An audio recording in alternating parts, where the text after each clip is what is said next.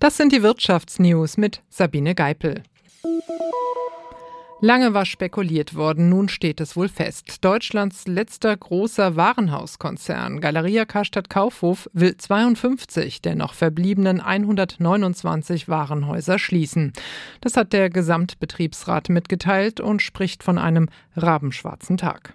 Viele der Beschäftigten in den 52 Galeria-Filialen, die deutschlandweit geschlossen werden, stehen unter Schock. Obwohl wir damit gerechnet haben, ist es jetzt erschütternd und viele müssen weinen, sagte die Betriebsrätin in Gelsenkirchen.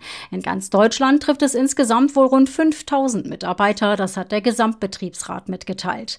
Ausgerechnet die Beschäftigten müssen die Zeche zahlen, dabei haben die Manager ihren Job nicht richtig gemacht, kommentiert die Gewerkschaft Verdi die Pläne der Galeria-Chefetage. Besonders in kleineren Städten Städten ist das für die Innenstädte ein bedeutender Einschnitt. Viele Kommunen haben schon Alarm geschlagen, weil sie die Warenhäuser als wichtigen Anker sehen. Das Management von Galeria Karstadt Kaufhof hatte im Oktober eine Insolvenz mit Schutzschirm beantragt. Das heißt, mit einem Sanierungskurs könnten fast 80 Filialen bestehen bleiben. Eine Bedingung ist allerdings, dass Ende März die Gläubiger noch auf ihre Forderungen in Milliardenhöhe verzichten. Aus Essen Denise Friese.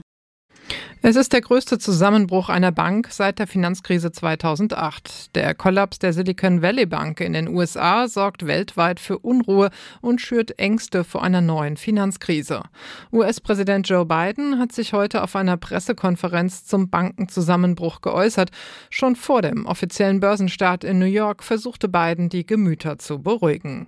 Die Amerikaner könnten sich darauf verlassen, so Biden in seiner vierminütigen Rede gleich mehrfach, das Bankensystem sei sicher.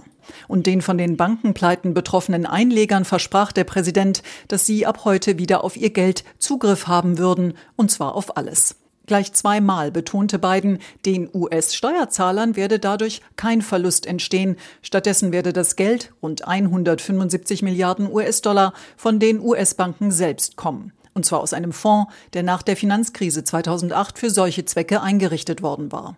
Die Investoren und Gläubiger der Bank dagegen würden nicht gerettet, so Biden, sie seien ein bewusstes Risiko eingegangen, so funktioniere Kapitalismus.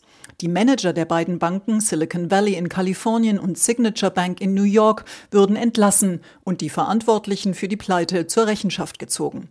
Julia Kastein, Washington.